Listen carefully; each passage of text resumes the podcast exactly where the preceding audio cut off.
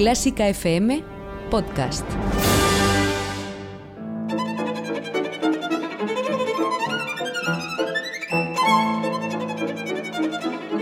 Hoy toca con Carlos Iribarren.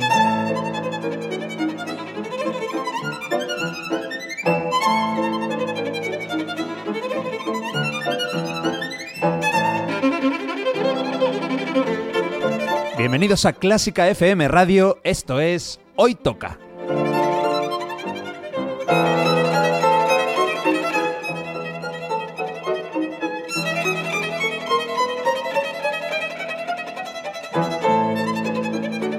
Vamos a escuchar música de calidad, de primera categoría. Algunas piezas son conocidas, otras no tanto, pero todas tienen algo en común.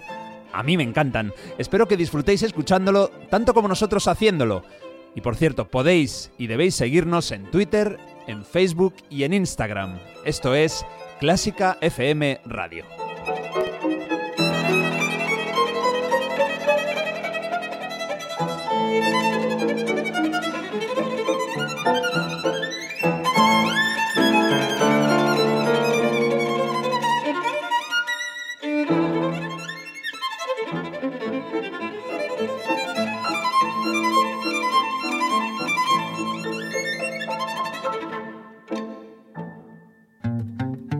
El próximo anuncio publicitario contiene ventajas y descuentos para los mecenas de Clásica FM.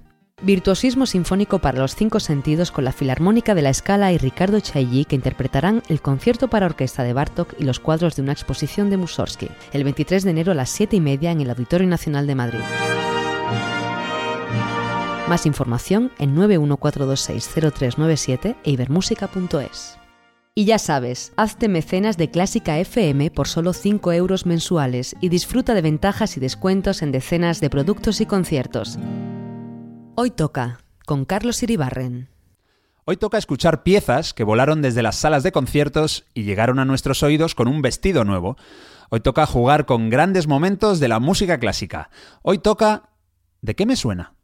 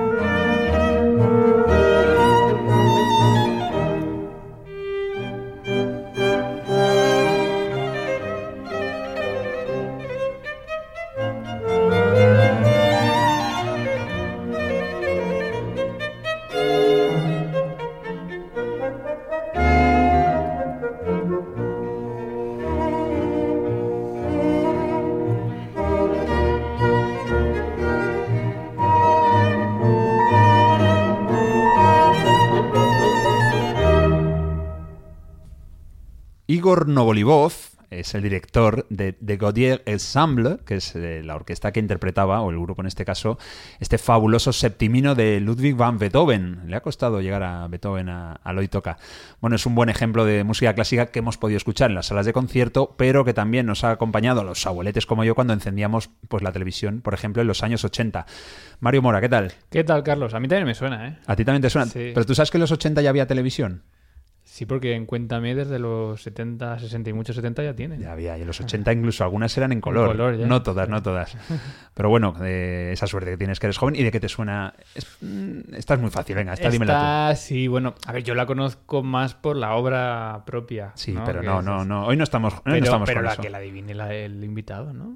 Sí, bueno, es que el invitado la sabe, la sabe con la gorra. Esta es Sí. demasiado fácil, por eso le he puesto la primera. Esto era, era, una, era así una vez eh, y luego ya el apellido que viniese, o era solo con el hombre. Porque luego Ah, era la- ah, Tienes duda, esto nos lo va a explicar Domingo Camps. ¿Qué tal, Domingo? ¿Cómo Hola, estás? ¿cómo estáis? Pues sí, era, una vez tenía apellido. La Eso tierra, Eso es. el hombre. El hombre, el espacio también. espacio. Bueno, hay que decir que Domingo Camps era mi mano derecha en la anterior etapa de Hoy Toca. Sí, tu Garfio. Mi Garfio. Claro. Mi, Capitán. mi capitán y Mi también, capitán. oye, eres mi amigo de hace un montón de años. Sí, desafortunadamente y afortunadamente. Eso, sobre todo Lo tiene afortunadamente. todo, la amistad. Bueno, tú has venido hoy como el hombre de la calle, porque tu relación con la música clásica es...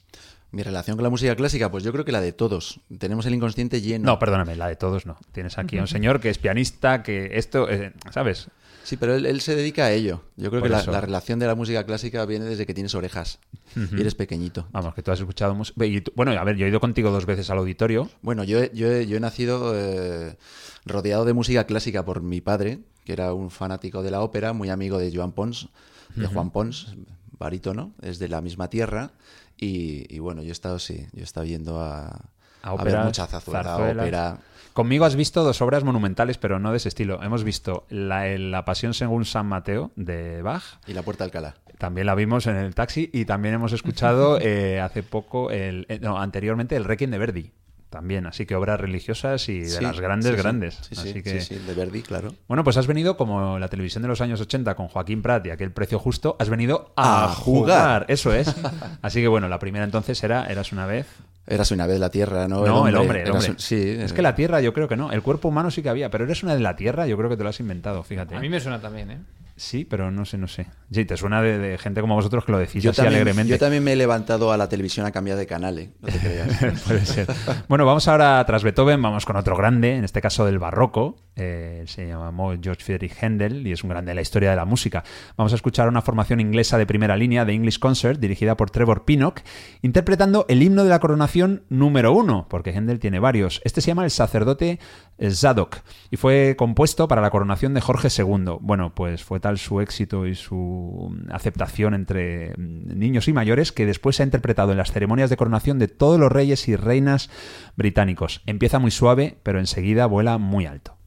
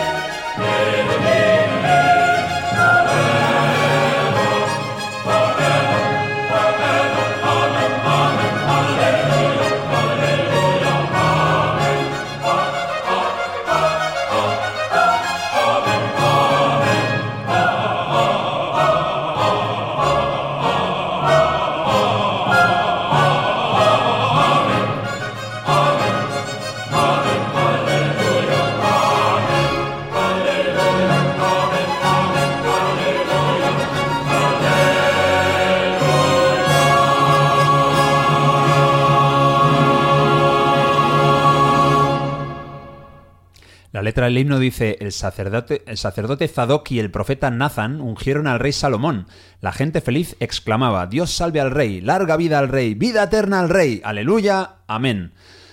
Antes de que me contestes, Domingo, de qué te suena esta música, eh, se me ha olvidado darte las pistas. Hay unas pistas que, bueno, eh, para orientar un poquito de dónde Ajá. pueden haber sonado estas músicas, aparte de una sala de conciertos, que son anuncios, eh, ceremonias, cine, deporte, misterio, televisión. Todas estas tenemos. La vida está rodeada de música clásica. Así es. Y bueno, pues este Zadok de Priest, está fácil, ¿no? Esta, Está- es, esta es fácil. Aunque yo soy mucho más de baloncesto, Yo también.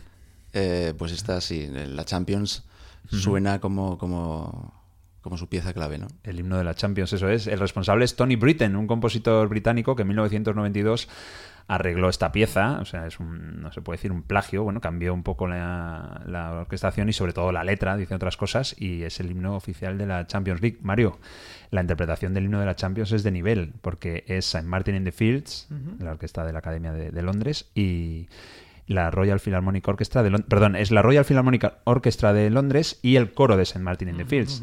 Así De que acuerdo, o sea que máximo nivel. Sí, y bueno, Händel además, aunque sea alemán, los ingleses lo consideran también como de ellos, ¿no? Que se tiró ahí toda la vida viviendo Sí. en la casa de al lado de Jimi Hendrix, o no sé si fue en la misma. Sí, Creo que se eh, nacionalizó, ¿no? Eh, inglés. Bueno, de creo hecho, la- sí. la- este tipo de, de- de himnos y de óperas los hace en inglés ya, ¿no? Que, que él como que ya tomó incluso la lengua inglesa para su... Y está su- enterrado en Westminster. Eso ya no lo sé. Sí, sí. ¿Sí? El Aleluya, además, por ejemplo, el, el Mesías, quería Sí, decir, el sí, Mesías sí, todo sí. en inglés. Pues bueno, muy bien, la primera, bien, el fútbol, el fútbol nos ha llevado esta vez Yo soy más de baloncesto. Es lo que me tiene, es lo que tiene ser del Ramiro de Maeztu. Nosotros eh, entrábamos en clase a, a ritmo de las cuatro estaciones de Vivaldi. ¿Decías ¿Ah? relación? Sí, sí. Yo con Carros de Fuego de Evangelis. ¿Ah, sí? Sí. Pero, ¿y en, ¿y en la Champions de baloncesto no se toca esto? En la Euroliga se llama, en la Euroliga de baloncesto no, hay una No. que Ahí es eh, Devotion. Ah, I Feel Devotion. Sí, sí, Ah. en la Euroliga. Es buena, ese también ese estilo un poco grandilocuente. Está muy ¿no? bien, sí, sí. eh, euforia, ¿no? De grandes, de grandes. Devotion. Eso Eh, es, algo eso es. así. Bueno, vamos a Italia, vamos con un gran compositor italiano, pero que, vamos, prácticamente nació en Lucca en 1743, pero desde joven vivió en España y aquí se quedó. Compuso una zarzuela, por ejemplo, La Clementina, y una música gozosa, la música nocturna de las calles de Madrid, que esto es muy conocido, muy conocido, o lo que viene a continuación, que seguramente es su pieza más cotizada. Así que nada, activemos las orejas a ver de qué nos suena.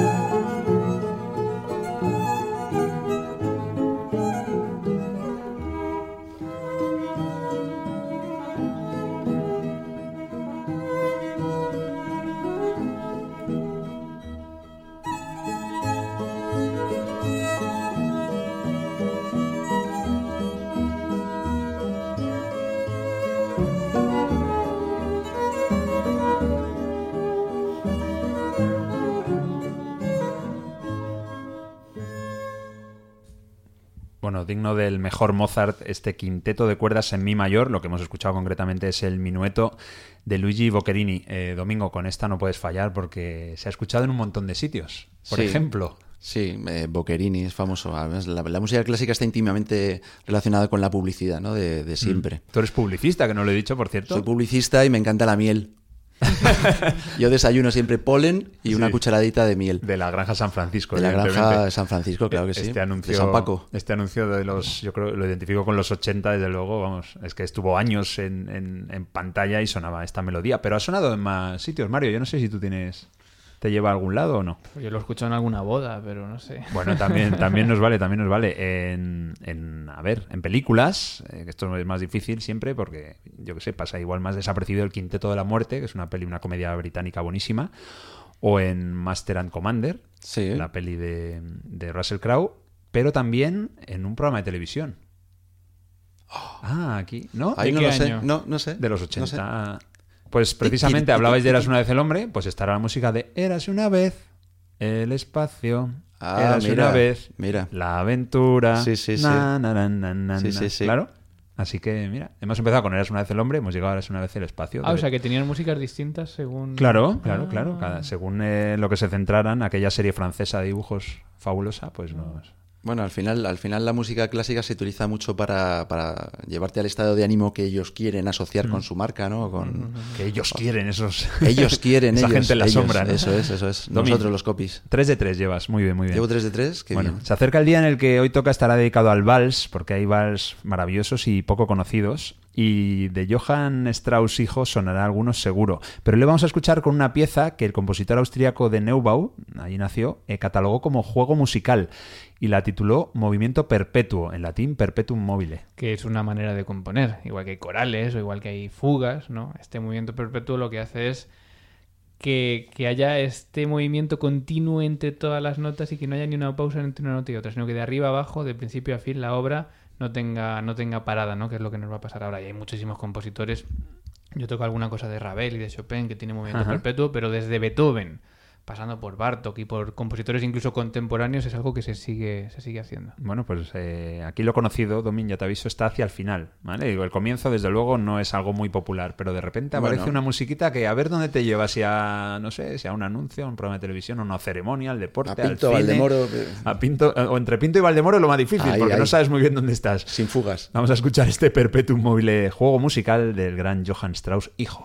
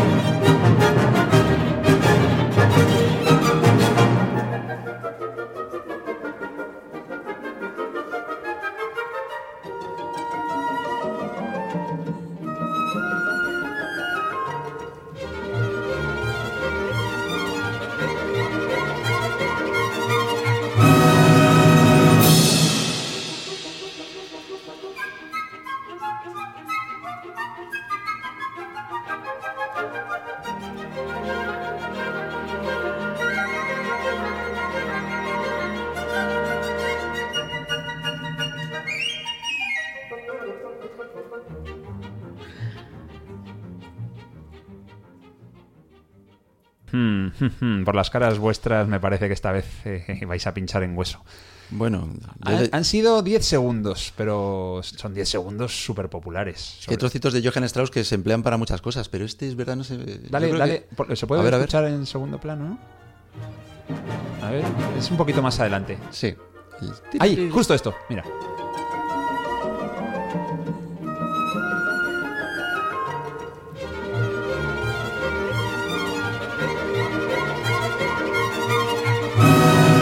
Yo si fuese publicista lo utilizaría. Sí, sí, en algún total, anuncio, total. Pero Vale. yo no sé. Y ha sido utilizado, ya ha sido utilizado. Lo que pasa es que no sé, incluso para algún trocito de, de serie No o alguna caes cosa. nada. Dale, no, no, no. dale otra vez para atrás, Mario, si no te importa, os lo voy a decir yo. Tenéis que escuchar la voz de Constantino Romero. Estáis en un sitio, estáis con, no sé, a veces con palomitas, a veces no. Yo prefiero que no. Lluvia, lluvia. Ah, cine. No. Estamos hablando de. Estamos de hablando de un cine y de repente se escucha esto. De mira. salas de cine. Escucha, escucha. Filmax presenta.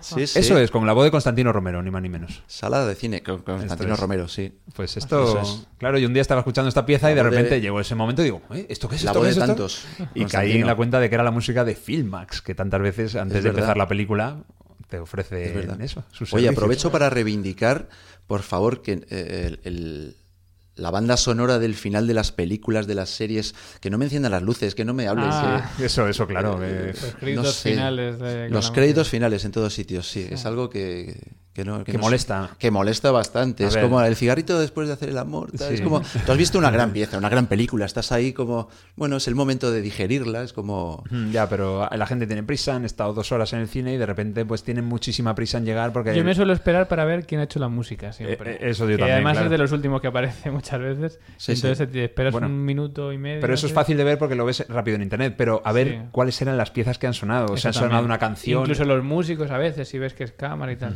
Yo me quedo siempre, efectivamente. Y a, veces es que incluso después de los títulos hay una escena que añade algún director y los críticos suelen decir, eh, hay que esperar al final. Porque Eso es un pequeño gancho que se suele utilizar para que tú te quedes. Tienes toda la razón. Bueno, nos queda, ¿estás a gusto domingo? Sí, claro que sí. Aunque hayas fallado esta, ¿no? no... sí, es por el café. Me habéis hecho un café estupendo. bueno, nos quedan dos piezas. Esta es de un maestro del clasicismo, el gran Franz Joseph Haydn, interpretada por el cuarteto Kodali. El movimiento es un poco adagio cantabile y pertenece a su cuarteto de cuerdas en do mayor Emperador. Son casi ocho minutos de una melodía fabulosa que os va a llevar seguro, seguro a, a un momento muy especial. A ver si os gusta. A ver.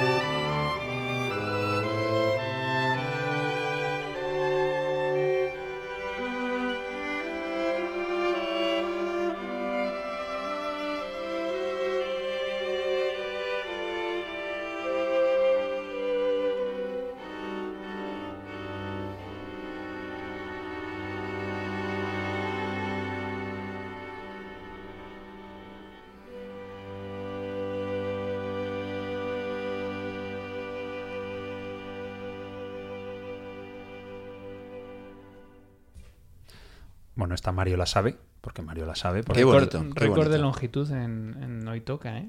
Mm, puede ser, hay que consultar. que sí. El día de percusión había alguna larga también, Sí, ¿eh? es que Bueno, ese, ese día me lo perdí. más o menos. Eh, Mario la sabe porque le gusta la Fórmula 1. Te ha dado esa pista antes de abrir el micrófono. Y yo ahora, micrófono abierto, te digo que normalmente se escucha por una orquesta, mm, digamos, con más instrumentos, no por un cuarteto de cuerda, por lo que es una orquesta sinfónica. Bastante, no lo sé. Tú has Es- dicho es- algo. es, eh, eh, a mí me sonaba como al. Va al- bien, va bien por lo que has dicho tú. bueno. ¿Qué has dicho al himno, antes? eh, el- Al himno. es- un himno ahí como de, en, la, en la entrega de medallas de los Juegos Olímpicos, alguna cosa así. Depende de quién gane. Depende de quién gane, claro. No, depende de quién gane, efectivamente, porque es, es el, el- el himno de un país. ¿De cuál? ¿Pero lo sabes o no lo sabes? No. Es de, es de Sildavia. Sildavia. ¿Sabes dónde es Sildavia? Sí. De la canción de la Unión. Claro, la canción de la Unión que viene del comité Tintín. Y si, ah, es de Tintín, pensaba Claro. de, de- no, no, de Sildavia los es un hermanos país, Marx. un país inventado por Hergé. Libertonia. Vale, vale. Bueno, pues no. O sea, es un himno, pero no es de Sildavia, es de otro país que suele ganar muchas medallas. Tú has estado allí. En Fórmula 1 ganan, no ganan medallas, pero ganan mucho. Yo he estado allí Claro. dos veces. Es un país Sí. europeo. Es un Sí. país. Estamos hablando de que Haydn es austríaco, Es austriaco. eh, pero no es el himno de Austria, que no gana muchas medallas. Porque esto iba a ser el himno de Austria, estaba, se llama Emperador porque estaba dedicado al emperador Francisco II de Austria, esta Sí. obra, este cuarteto. Dios guarde al emperador Franz, pero un país ¿En que qué está- año está compuesta? ¿En qué año? 1797. Mira, era el sacro Un país que está al lado, imperio romano al lado de Austria, germánico. Que son los alemanes, se quedaron con el himno. Esto es el himno de Alemania, que tantas veces hemos escuchado antes de cualquier... Sí, sí, Alemania, sí. España, los himnos, pues... Pues se lo llevan todo. Pero claro, tocado en plan, ¿no? Pues con Bueno. ahí a bombo y platillo, Claro, digamos, claro, claro, claro. ahí por- en el ensaltar Stadium de, la- de la- Colonia. Las grandes gestas, claro. Sí, señor. Bueno, por cierto, Muy bonita pieza, muy bonita. Sí. Muchísimas gracias. ¿Qué te iba a decir? Eh, Haydn... Te salió bien. salió bien, sí.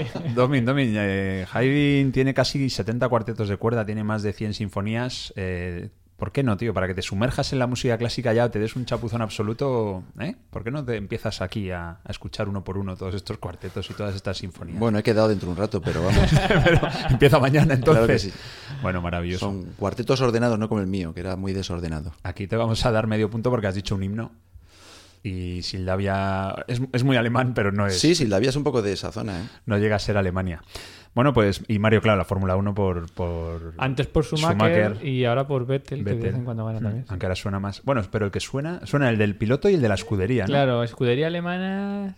No sé si hay- Bueno, Mercedes, sí. Ah, Mercedes. Y, que han Y ganado luego mucho. el del himno de Hamilton, el inglés gana. El suena inglés mucho ahora suena mucho Hamilton y también sí, con. Ferrari sonaba el italiano. Sí, con sí, Fernando Alonso también sonó. Bueno, Sí. Sí, Bueno. sonó, sí. pues estamos acercándonos a la despedida. Mario, mil gracias. A ti, un placer.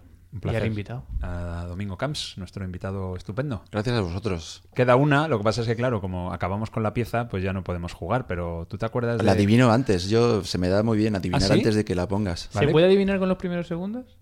Eh, sí, sí. Bueno, no, con los primeros segundos creo que ¿Por no. qué no la ponemos y se despide sobre la música y ya acaba? Para que la adivine. Venga, Mario, solo faltaba. Vamos allá, hemos venido a Le voy a llevar la contraria al jefe. Venga, pues vamos a lanzar la última, la última pieza, a ver si os gusta.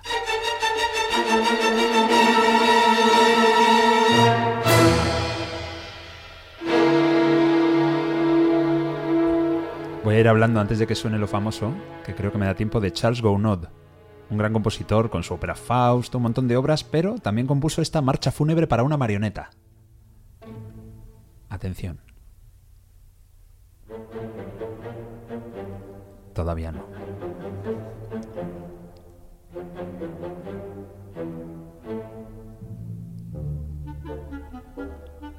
Oh. sí. Hitchcock. Esto es para, sí, esto es para Es- adultos, adultos. No, no, y para cinéfilos y para. Sí, no, pero no no es de cine, es de televisión. Bueno. Alfred Hitchcock claro, presenta Alfred Hitchcock presenta. un, pro- Presents. un programa de televisión que en Estados Unidos fue un triunfo absoluto y que después en el resto del mundo Y aquí intento imitar Chicho Ibáñez Serrador con mis terrores favoritos, de alguna forma. es verdad. Un placer, Domingo.